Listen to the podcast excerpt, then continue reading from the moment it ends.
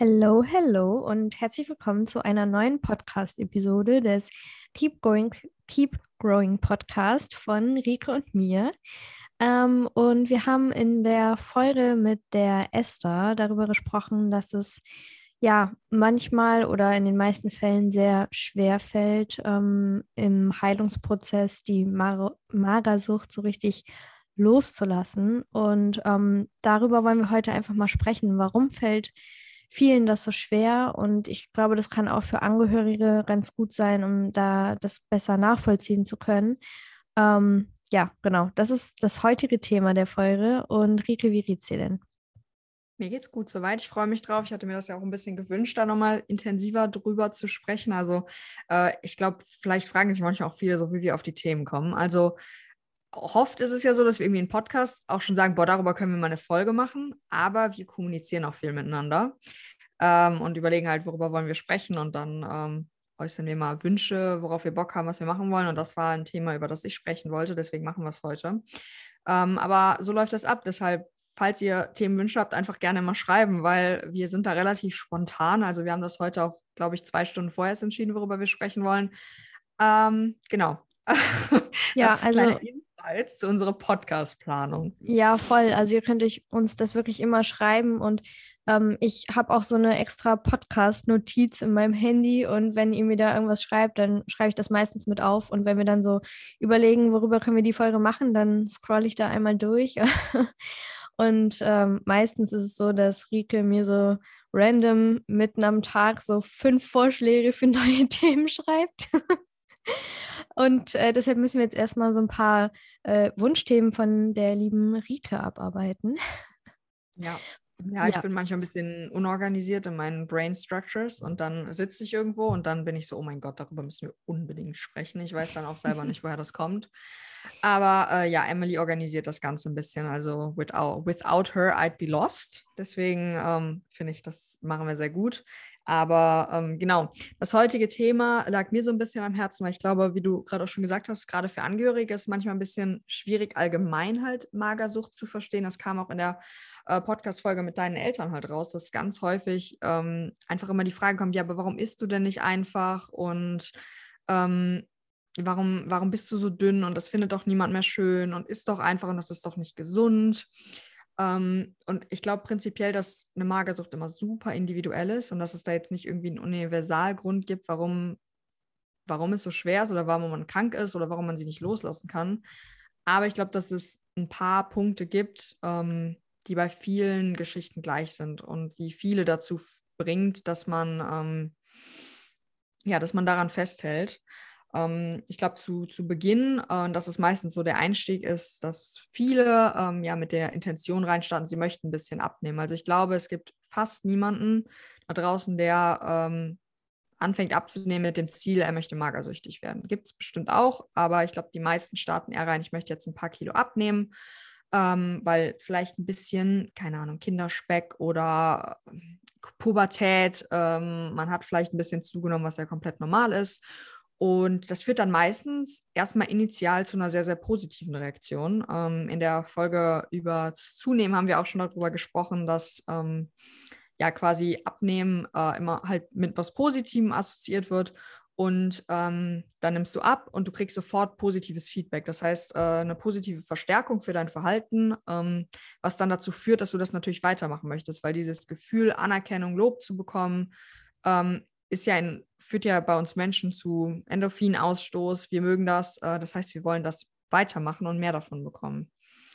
Ähm, und das führt dann dazu, dass man quasi in so eine Art Teufelskreis halt auch ein bisschen reinrutscht, äh, weil das positiv verstärkt wird und man macht es dann weiter und man führt es dann auch häufig äh, ins Extremere. Also man will immer mehr, immer schneller ähm, und ja, zack, ist man auf einmal ein ungesundes Messverhalten drin, wenn man bestimmte Eigenschaften natürlich hat, die dazu führen, dass man sich so verhält. Das wäre jetzt so das Erste, was glaube ich, weswegen es erstmal so schwer ist, die loszuwerden oder komplett loszulassen, weil man ja auch sehr, sehr viel Positives halt daraus bekommen hat. Also von anderen jetzt erstmal. Ja, und auch diese, diese Worte von außen, die haben ja auch einen extremen Einfluss auf uns. Also äh, Berin tut das vielleicht mit Kommentaren zum Körper, ähm, die rauslesen lassen, dass man vielleicht hier und da ein bisschen kräftiger ist oder so. Und das hat dann eine extrem starke Wirkung darauf, dass du dich dazu entscheidest, abzunehmen oder dass du vielleicht unzufrieden mit deinem Körper bist. Und dann rutscht es in das nächste, dass dann halt alle von außen sagen, boah, wow, du siehst ja super aus. Und das bestärkt das Ganze ja nochmal viel, viel mehr. Also ja, also viel, viel Einfluss von außen. Ja. ja. Genau, dann das nächste, ähm, was auf jeden Fall dazu kommt, ist, dass es, dass jeder Mensch braucht Strategien, um mit bestimmten Situationen umzugehen oder Mechanismen. Ähm, das machen wir alle, äh, ganz unterbewusst, ähm, manchmal auch ganz bewusst ähm, und die dazu führen, dass man mit Komplikationen im Leben, mit Streit, mit Konflikten, mit negativen Gefühlen halt umgehen kann. Und ähm, es gibt dabei Mechanismen, Strategien, die sind sinnvoll, die sind hilfreich ähm, und die sind auch gut und die sollte man auch auf jeden Fall beibehalten. Zum Beispiel sowas wie, es geht mir schlecht, dann rufe ich meine beste Freundin an und wir sprechen drüber. Ich glaube, das äh, machen ja auch ganz, ganz viele Menschen. Ähm, das ist was ganz Normales. Oder ähm, man führt Tagebuch, schreibt es auf, sortiert seine Gedanken. Sowas zum Beispiel. Das sind ja gesunde, hilfreiche Mechanismen, die einem dabei helfen, damit ähm, ja, das zu verarbeiten. Ähm, genauso gibt es aber halt auch ungesunde Mechanismen, Strategien. Zum Beispiel, ähm, wenn man jetzt an andere Krankheiten denkt, ähm, Alkohol.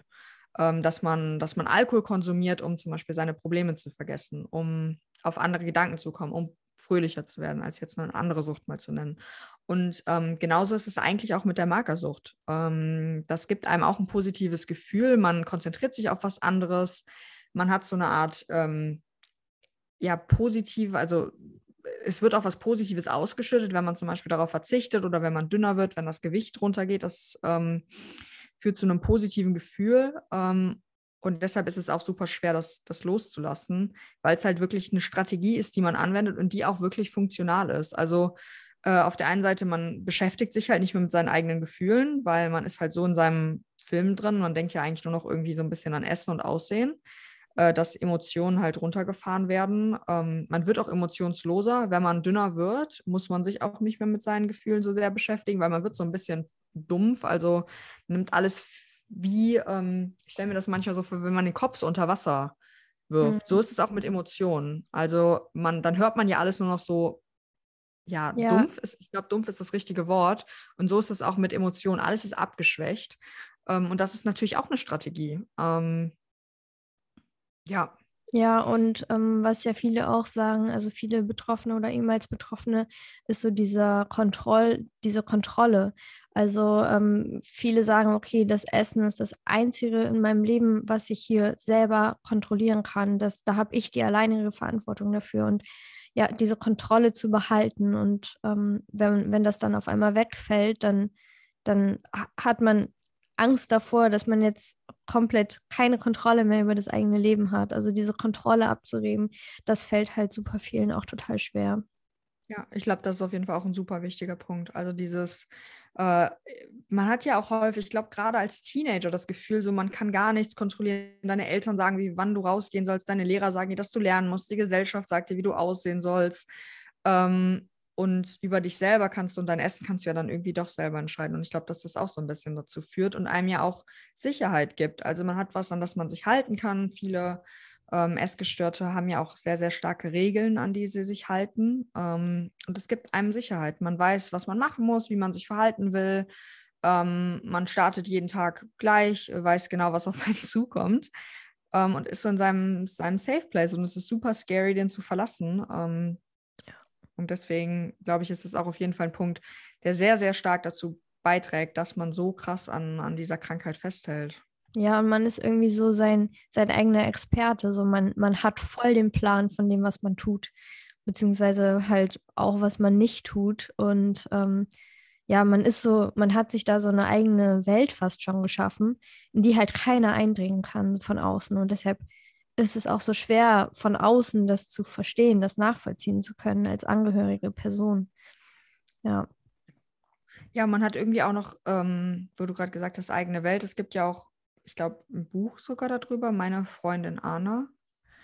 Ähm, also ich meine zumindest, dass es ein Buch ist oder auf jeden Fall geht es da halt darum, um die Freundin, ähm, die Anorexie. Und so ist es halt auch. Ähm, das ist ein bisschen wie so ein Schatten, der dir beisteht und man will ganz viel Zeit mit der auch irgendwie verbringen ähm, und sich so abkapseln und in seiner eigenen Welt halt leben. Und das ist halt wirklich, die Krankheit nimmt halt sehr, sehr, sehr viel Raum ein, aber halt, weil sie dir auch sehr, sehr viel gibt. Hm. Ähm, und ich kann schon diese, diese Metapher der, der Freundin der Anorexie schon verstehen, weil ich glaube, dass es sich in gewisser Weise auf jeden Fall so anfühlt. Auch so ein bisschen wie die einzige Freundin, die einzige, die mich versteht. Mhm. also wenn man jetzt wirklich mit diesem, das ist, das ist meine Freundin, dass man da halt bleibt.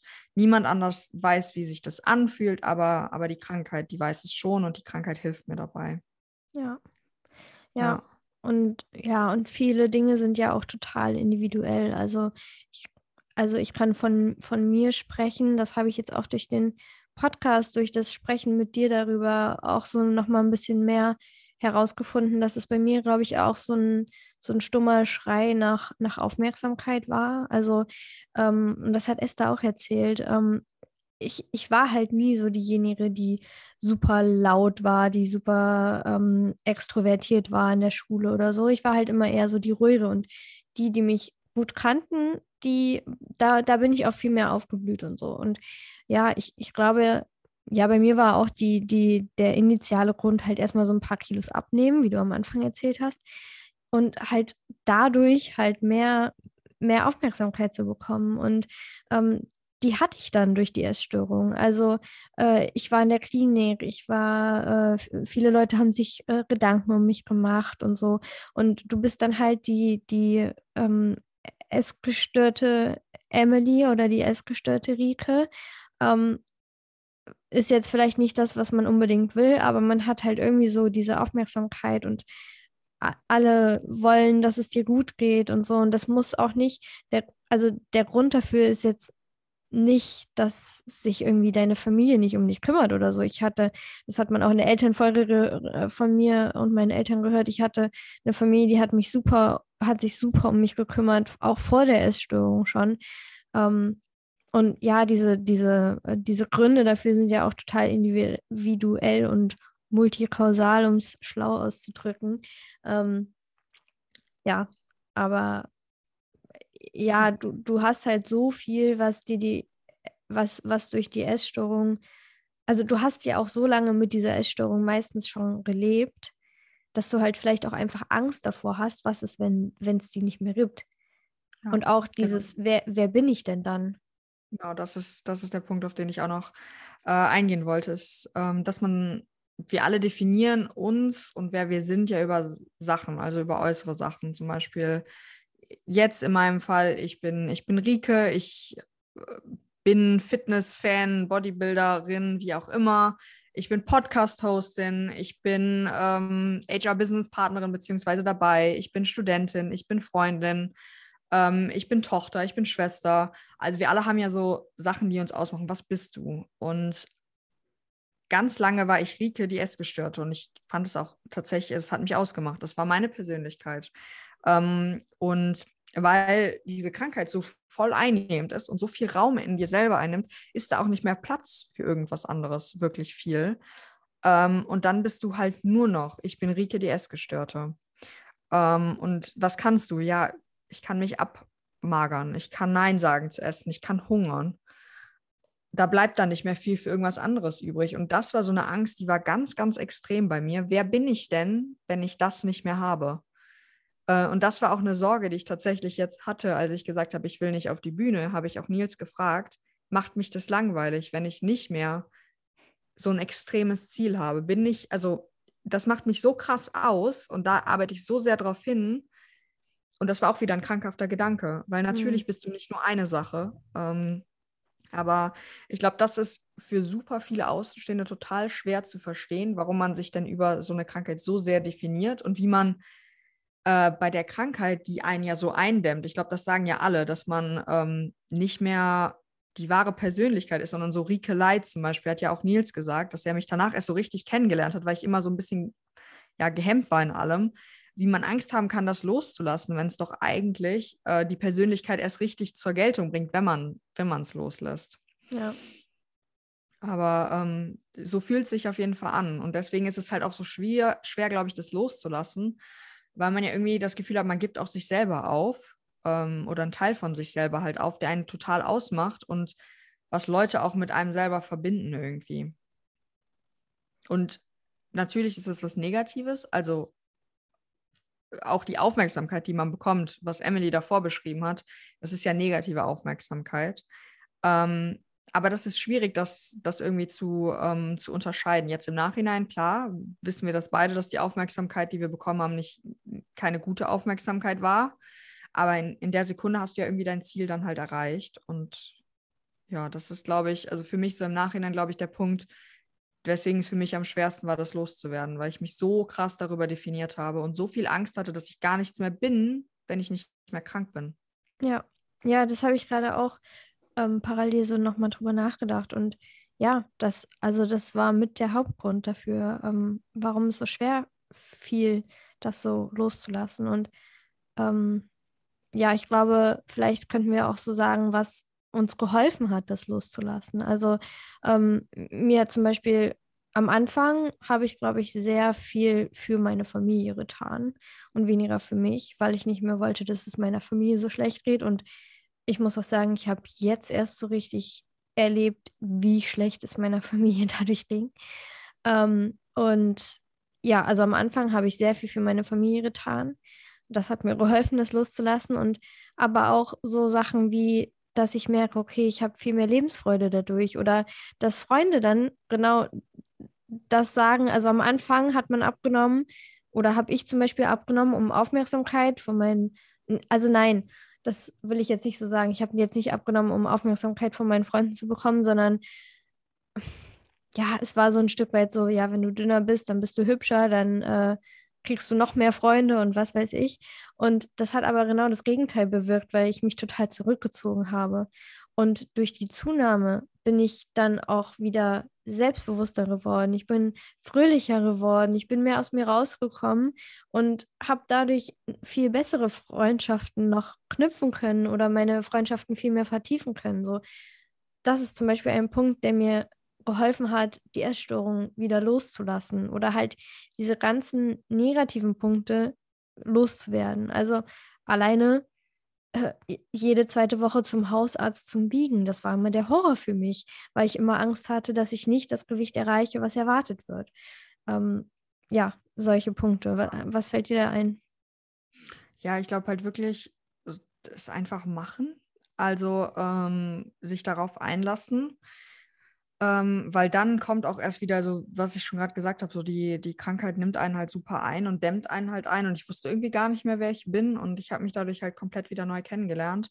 Aber das war halt auch ein langer Prozess. Also ich glaube, ähm, erst als ich zum Beispiel wieder nach Aachen zurückgezogen bin, ich habe ja eine Zeit lang in Bochum studiert, ähm, und erst dann habe ich wieder so richtig so zu meinem alten sozialen Selbst zurückgefunden. Ich hatte davor irgendwie mal Angst, dass mich alle verurteilen ähm, und habe deshalb lieber soziale Kontakte vermieden.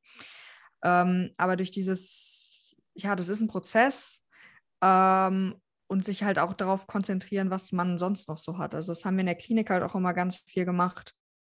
Ähm, was bin ich außerhalb der, der Essstörung? Also ich bin, wenn es auch nur Kleinigkeiten sind, wie ich bin eine Tochter, ähm, ich bin eine Schwester, allein dafür lohnt es sich ja schon zu kämpfen, weil am Ende nimmst du das ja, bist du das ja auch gar nicht mehr. Also am Ende ist man ja keine Tochter mehr, man ist ja nur noch eine Hülle ähm, und sich halt darauf zu konzentrieren. Und das wird immer mehr. Also ich glaube, man darf da auch nicht mit so krassen Erwartungen reingehen, dass man jetzt irgendwie sich entscheidet, die Essstörung loszulassen und dann ist sie halt erstmal weg, sondern das ist am Anfang nimmt die Essstörung 90 Prozent von dir selber ein und je mehr du dich darauf einlässt, desto kleiner wird das, ähm, wird dieser Anteil an dir.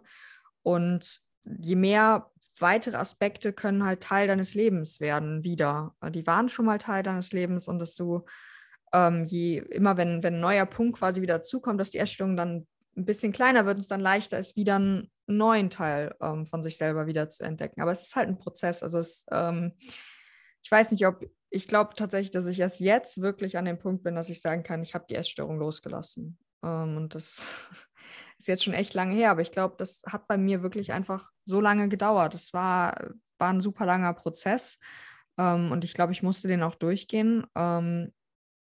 Und jetzt ich, kann ich irgendwie selbstbewusst sagen, ja, ich habe ich hab sie jetzt losgelassen und ich verbinde sie auch nicht mehr damit. Was natürlich, ich glaube, bei uns beiden noch so ein bisschen dazu kommt, ist, dass wir halt super viel über die Essstörung reden und über unsere Vergangenheit reden. Und natürlich ist sie auch Teil, also Teil von mir, meine Story und was ich durchgemacht habe. Ähm, und ich glaube schon, dass ich zu einem gewissen Maß sehr, sehr viel Positives heutzutage daraus ziehen kann. Ähm, aber es macht mich trotzdem nicht aus. Also heute bin ich nicht mehr essgestört, sondern ich bin Survivor. Also ich habe das überlebt, aber ich bin nicht essgestört so. Ähm, ja, ich weiß nicht, ob das gerade überhaupt Sinn ergeben hat, was Doch. ich gesagt habe. Ich war ein bisschen wirr. ja, also ich habe es verstanden. Und ähm, okay, ja. was ich auch ganz wichtig finde, was du gesagt hast, wenn du dich jetzt heute dafür entscheidest, okay, ich will diese Essstörung bekämpfen, ich will die loswerden, dann wird sie nicht morgen weg sein. Und ich finde es wichtig zu wissen, dass es nicht von heute auf morgen passieren wird, vermutlich.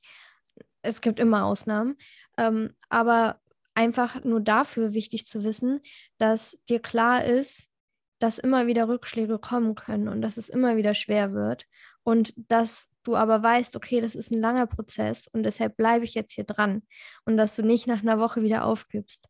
Also ich finde, dafür ist es, ist es wichtig, dass einem bewusst wird, okay, das ist ein langer Prozess, ich muss da hart für arbeiten, aber es ist absolut lohnenswert, dafür zu kämpfen.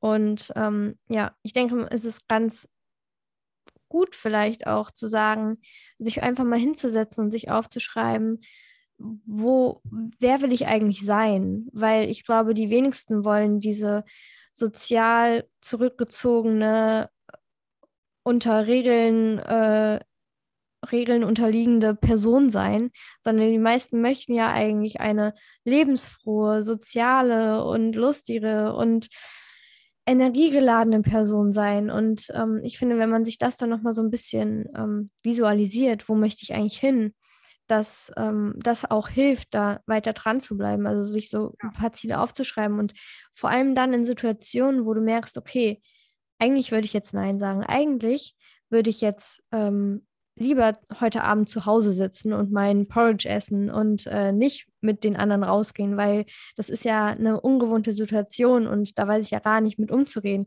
Und in solchen Situationen musst du dann Ja sagen. Dann musst du sagen, okay, ich gehe jetzt raus. Ich habe da zwar Bedenken vor, weil es ist total viel Soziales, vielleicht ähm, wird Alkohol getrunken und ich weiß nicht, wie ich damit umgehen soll, aber ähm, es ist wieder der Punkt, du musst dich halt dieser Angst einfach stellen. Und ähm, nur so kommst du ja zu dieser Person, die sozial äh, glücklich ist. Also ja, also dass du halt einfach diese Situationen, wo du genau weißt, okay, jetzt hier an dem Punkt muss ich jetzt eigentlich einen Cut machen und mich genau für das Gegenteil entscheiden, um zu dem, zu der Person zu kommen, die ich eigentlich sein möchte. Ja, das finde ich mega gut. Also vor allen Dingen, ähm, ich glaube nämlich, dass es sehr, sehr schwierig teilweise sein kann, wenn man halt sagt, wer bin ich? Und dann ist man noch in der Krankheit drin. Das kann halt super erschlagend und frustrierend sein.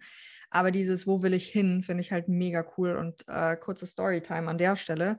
Ich habe äh, Mitte des, dieses Mitte, Anfang des, Mitte Januar, so Anfang des Jahres, ähm, hat Nils und ich ein bisschen eine schwierige Phase, weil ich immer super viel an mir selber gezweifelt habe und wir beide halt gemerkt haben, dass das ähm, ja unsere Beziehung halt total einnimmt. Und das ist immer noch sehr schwer, weil ich immer gedacht habe, ja, ich verdiene, ich verdiene nicht und er hat was Besseres verdient und ich bin nicht gut genug und bla bla bla, alles in die Richtung. Äh, und dann habe ich das irgendwie einer Freundin erzählt und äh, dann habe ich irgendwann entschieden, dass ich das nicht mehr will und habe New Rike ähm, gesagt. Ich habe zu ihr geschrieben, so fuck it. Es gibt jetzt die New Rike und New Rike zweifelt nicht mehr. Ähm, und das war so mein Goal. Und ich glaube, alle Entscheidungen, die ich danach halt getroffen habe, auch zum Beispiel mit Bodybuilding aufzuhören und aufzuhören zu tracken, war immer, ich hatte so ein Idealbild von mir, wo ich hin will. Ich will, ich will Rike sein, die frei ist, die äh, sich keine Gedanken macht, die sozial ist, die nicht zweifelt, die zufrieden ist mit sich selber. Und seitdem ich mir dieses Idealbild irgendwie einfach eigentlich nur als Spaß zu einer Freundin geschrieben habe, so New Rike, war das so in mir drin und alle Entscheidungen, die ich seitdem getroffen habe, oder fast alle Entscheidungen, waren im Hinterkopf, hatte ich immer diese Person, Person New Rike vor mir und habe mich komplett danach verhalten. Und das klingt jetzt richtig krass, aber seitdem ich das entschieden habe, habe ich keinmal mehr gezweifelt. Ich habe Nils keinmal mehr gesagt, ist alles in Ordnung, bist du sauer auf mich? vielleicht noch ein, zweimal, aber im Vergleich zu vorher fast gar nicht mehr und Zweifel waren nicht mehr da. Also ich bin mir sicher, dass ich gut genug bin. Und das war aber auch genau der Prozess, den du halt gerade beschrieben hast, um das jetzt nochmal ein bisschen mit, mit Beispielen zu füllen, dass das halt geht, weil das war auch, ich hatte, ich hatte ein Zielbild vor mir, wo ich hin wollte und ich habe alle Entscheidungen danach getroffen, die, die kamen. Und deshalb war auch dieses, ich höre auf zu tracken, ich höre auf Bodybuilding zu machen. Das war auch diese Vision von mir selber, wo ich hin will, hatte ich halt vor Augen. Und als ich das wusste und mir überlegt habe, okay, was würde was würde Miurike machen, war so, nee, du musst damit jetzt aufhören, weil sonst entferne ich mich von der Person. Um, ähm, und deswegen glaube ich, dass es super, super hilfreich sein kann, sich das so ein bisschen vor Augen zu führen und halt dann auch Entscheidungen langsamer zu treffen und sich Gedanken zu machen, okay, wie auch immer du sein willst, was würde die Person, wenn das dein Idealmensch ist, was, wie wird die Person sich jetzt entscheiden? Und in den meisten Fällen, wie du schon gesagt hast, wird diese Person, die du sein willst, rausgehen, was mit Freunden machen, auf die äh, das zu Kilo Zunahme scheißen und einfach mal Leben leben, blöde Entscheidungen auch mal treffen, jung sein. Also das sind ja so viele Aspekte. Ähm, und ich glaube tatsächlich, dass das sehr, sehr hilfreich sein kann.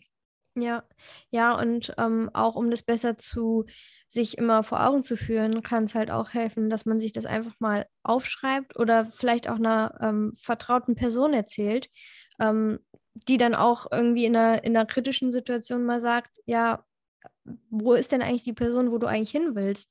Die würde jetzt so und so handeln. Da muss man natürlich auch immer gucken, mit wem man darüber sprechen kann und ähm, wer da gut für geeignet ist. Aber alleine sich das aufzuschreiben, um das Bild so ein bisschen sich klarer zu machen, finde ich auch sehr, sehr hilfreich. Ähm, ich habe das oft so am Anfang des Jahres gemacht, dann leider nicht mehr oft genug drauf geschaut. das machen ja im Endeffekt auch viele Unternehmer. Also es gibt ja einen Grund, warum irgendwie Firmen einen Fünfjahresplan haben. Ja. Weil alle strategischen Entscheidungen darauf ausgerichtet werden, um das Ziel zu erreichen. Und im Endeffekt kann man das ja genauso mit sich selber auch machen. Man hat ein Ziel und man, um das Ziel zu erreichen, musst du alle kleinen Entscheidungen auch danach treffen. Also zum Beispiel mehr im Personal. Und wenn man jetzt irgendein strategisches Ziel hat, dann stellt man die Leute auch ein, die zu dem Ziel passen und nicht irgendjemand anderes, weil der ist gerade so sympathisch. Mhm. Ja, ähm, vielleicht auch so ein Stück weit fake it till you make it. Also ja. ist halt einfach so in der Situation, wirklich. Ja. Mega gut. Ja, ja. voll. Nee, äh, das sind alles Punkte. Also ich glaube, dass es weiterhin einfach super schwierig ist, das zu verstehen. Und ich verstehe auch nicht alles, warum ich immer so gehandelt habe und warum ich so krass daran festgehalten habe, weil es mir so scheiße ging und es war so kacke und ich war so unzufrieden eigentlich. Ja, ich finde es auch so krass, dass man sich, also mir geht es auch so, dass ich mein Handeln im Nachhinein kaum noch nachvollziehen kann. Also so, obwohl ich es selber war. Also ja. ja. ja. es fühlt sich manchmal so an wie eine andere Person. Ja. Also für mich zumindest. Also ich, ja. so Vogelperspektive, ich habe das Gefühl, das kann, das kann ich nicht gewesen sein. Ähm, Aber das zeigt ja auch nur, wie, wie weit du schon bist oder? Ja. Dass du dich halt damit nicht mehr identifizieren kannst. Ja, deshalb ist es für uns, glaube ich, so einfach, jetzt auch darüber zu sprechen, weil es eher so ein bisschen ist wie, wir sprechen über jemand anderes halt. Ähm, mhm. Aber das ist auch ein Prozess, dahin zu kommen. Ähm, nur ich glaube, dass es dass niemand je vollständig verstehen kann, warum alle Entscheidungen so getroffen werden. Aber ich glaube, es hilft zumindest so ein bisschen, vielleicht nicht die Frage zu stellen, ist doch einfach. Ähm, und ein bisschen Geduld zu haben mit, mit Betroffenen, weil das halt nicht so einfach ist, wie man sich das vorstellt. Ähm, mhm. Und dass da, da ganz, ganz viel in Personen abgeht und dass auch psychologisch ähm, ganz viele Mechanismen da funktionieren, die dazu führen, dass Menschen sich so verhalten, wie sie sich verhalten. Ähm, und deshalb, ja, ich glaube, das war uns wichtig, dass wir einfach so ein bisschen erklären, warum es so ist und es vielleicht, ich kann es total verstehen, dass, dass Angehörige, Betroffene wütend werden, äh, sauer werden, äh, verständnislos sind, ähm, aber vielleicht so ein bisschen Hilfestellung einfach geben, dass ganz häufig die Erkrankten da auch gar nicht so viel können, sondern sie wirklich einfach krank sind und irgendwie Opfer von, von dieser Krankheit sind. Ferngesteuert, ähm, so ein Stück weit. Ja, Mhm. Aber halt auch auf jeden Fall, dass es halt auch Mut gibt. Also nur weil, weil man jetzt gerade an dem Punkt ist, dass diese Krankheit so einen riesigen Teil seiner Persönlichkeit ausmacht, heißt es halt nicht, dass es immer so ist. Wir können uns alle verändern.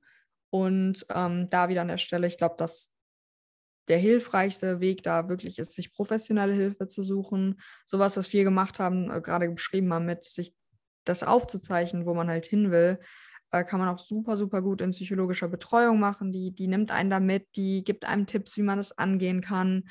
Ähm, da kann man Entscheidungen, die man getroffen hat, vielleicht für, für die alte Mi ähm, hinterfragen, darüber nachdenken, warum man sich so verhalten hat und dann nächstes Mal die richtige Entscheidung treffen. Ich glaube, ähm, dass man es auf jeden Fall alleine angehen kann, aber damit äh, psychologischer Betreuung ähm, ja, vielleicht sich den Weg einfach viel, viel leichter machen kann. Und warum müssen wir uns, uns alle immer schwer machen? Deswegen nochmal Werbung an der Stelle, ähm, vielleicht sich doch Hilfe zu suchen, weil ich glaube, dass da sehr, sehr viele wirklich von profitieren können. Ja, und selbst wenn du jetzt schon ähm, auf einem guten Weg bist und sagst, okay, ich bin jetzt schon relativ weit im Heilungsprozess, habe das aber zum Beispiel ohne Therapie gemacht, ähm, kann es sich trotzdem lohnen, jetzt noch eine Therapie zu machen. Also du musst nicht extrem krank sein für eine Therapie. Eigentlich wäre es super, wenn jede Person so eine Art persönlichen Therapeuten hätte, um einfach, ähm, ja, überhaupt erstmal zu verhindern, dass es so weit kommt. Also es ist eigentlich nie der falsche Zeitpunkt. Das war jetzt doppelte von egal. Aber ihr wisst, was ich meine. Es ist, es ist nie äh, unangebracht, sich einen Therapeuten zu suchen, selbst wenn es dir gut geht. Also ja. Ja, voll. Mega gut. Ich glaube, das lassen wir jetzt auch so stehen. Ähm, es ist auch nie zu spät anzufangen. Also, ähm, wenn du jetzt gerade den Podcast hörst und dir denkst, ja, ich will eigentlich meine Essstörung gerne loswerden, aber ich traue mich nicht, do it. So, was, was soll schiefgehen? Wenn es jetzt schon kacke geht, schlimmer kann es ja auch nicht werden. Das habe ich mir auch manchmal gedacht. Ja, also, was soll passieren? So, das Schlimmste, was, was passiert ist, dass es mir genauso geht wie vorher. Aber dann habe ich es wenigstens probiert. Ähm, und meistens ist das Anfangen das Schwerste. Und sobald man einmal gestartet hat, wird es eigentlich nur besser. Deswegen ja. ähm, do it. Und genau, wir verabschieden uns jetzt hier aus dem Podcast. Ich glaube, es war wieder eine sehr, sehr hilfreiche Folge. Ähm, wir freuen uns wie immer über euer Feedback. Ähm, und falls ihr sonst noch Fragen, Anmerkungen habt, gerne uns einfach auf Instagram schreiben. Wir freuen uns immer. Und wir wünschen euch einen wunderschönen Tag, morgen, Mittag ähm, und freuen uns sehr auf die nächste Podcast-Folge. Bis dann. Ciao, ciao. Ciao.